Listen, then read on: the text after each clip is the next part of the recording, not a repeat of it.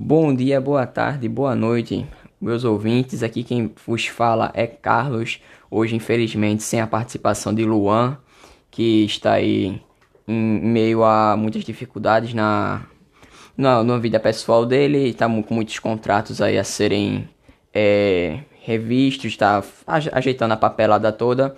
Mas ele logo mais vai estar aqui presente. E hoje daremos é, início ao episódio chamado Ciclo do Ouro e também a Economia Colonial. E nós vamos começar a partir do século 17, em que vamos perceber que os portugueses encontram muitas jazidas do mineral ouro, sobretudo no estado de Minas Gerais e também em Mato Grosso e Goiás.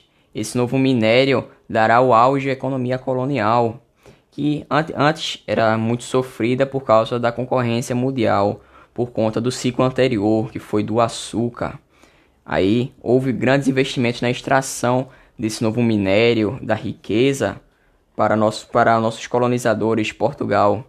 Nesse período houve o que? Também não foi só de, de coisas boas, e tivemos também grandes dificuldades, que foram a alta exploração dos trabalhadores, com muitas punições, abusos de poder da coroa portuguesa, além de, de altos impostos.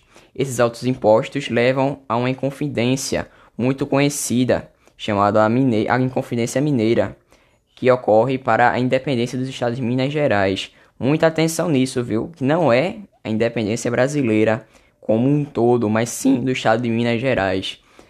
E esse ciclo acaba com o esgotamento das minas, esgotamento entre aspas, porque não havia tecnologia para extrair-se esse minério de, mais, de maiores profundidades, ou seja, é, a, a, havia uma limitação tecnológica para a extração desse bem tão precioso para, para o Brasil que foi saqueado por Portugal. Além disso, temos em seguida desse ciclo o ciclo do algodão, também conhecido como ouro branco, que ele foi acompanhado daquele crescimento da produção têxtil relativo à, à Revolução Industrial, com o objetivo de atender o mercado europeu e estadunidense. Esse, esse novo produto tropical estava onde? É, concentrado no Maranhão, na Bahia, no Ceará, Pernambuco e outros estados. Após o fim desse ciclo do ouro branco, é, acontece o, o ciclo da borracha, que falaremos mais adiante, que acontece o desenvolvimento da região norte. Mas nos, nos voltando novamente para o ciclo do algodão, percebemos que nele acontece o renascimento agrícola, que é caracterizado pelo, pelo aumento de produtos tropicais plantados no Brasil que vão para o mercado europeu, ou seja, vão ser exportados. E até hoje o Brasil é um dos maiores produtores é, desse produto, ok? Indo para o ciclo da borracha, que é o logo é, depois desse, ele contribuiu para o desenvolvimento, como já falei, da região norte.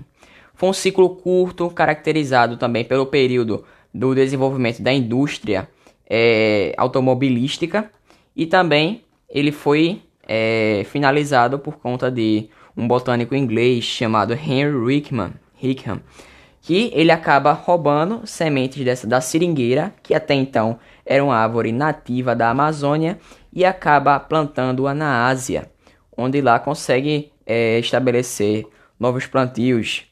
E temos o, deca o decaimento desse ciclo e indo para um grande ciclo do café, caracterizado lá por São Paulo, aquelas regiões do sudeste brasileiro, contribuindo com bastante desenvolvimento econômico industrial. Tivemos maiores infraestruturas na área de transporte, como as ferrovias para escoar essa produção cafeeira e também tivemos fundação de cidades, indústrias, comércios, serviços, todos esses é, segmentos econômicos que cresceram bastante durante esse período. Tivemos um, um rápido enriquecimento dos, dos cafeicultores do Oeste Paulista e do Vale do Paraíba.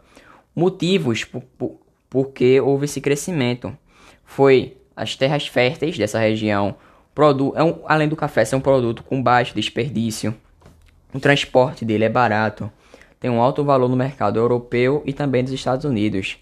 Nesse período é marcante a mão de obra, primeiramente escrava e depois posteriormente, vemos a mão de obra migrante que foi vinda é, da Europa principalmente. Mas temos que não nos esquecer disso, que esse, esse, esse, essa vinda de imigrantes foi também com outro objetivo dos governantes, que era embranquecer a população. Era vigente ainda o racismo nessa, nesse período, que até hoje, infelizmente, acontece. Vemos aí grandes manifestações de alta repercussão em todo o mundo em busca ainda de vencer este esta muralha, essa muralha que é o racismo, o preconceito como um todo. Além disso, durante esse ciclo do café, tivemos a decadência dele com a crise de 1929, crise esta que é um dos motivos para a Segunda Guerra Mundial, em que acontece, o que aconteceu nessa crise? Mercados no mundo inteiro foram afetados, como a da, da Alemanha, da Itália e de todo mundo, todo, todo mundo dependia dos Estados Unidos. Justamente sabemos disso por conta do, da Primeira Guerra Mundial.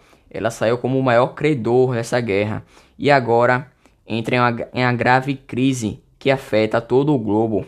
E é isso, galera. Eu agradeço a vocês por ter a paciência de ter assistido, ouvido, na verdade, esse episódio. E muito obrigado. Valeu, falou, até o próximo e vamos historiar.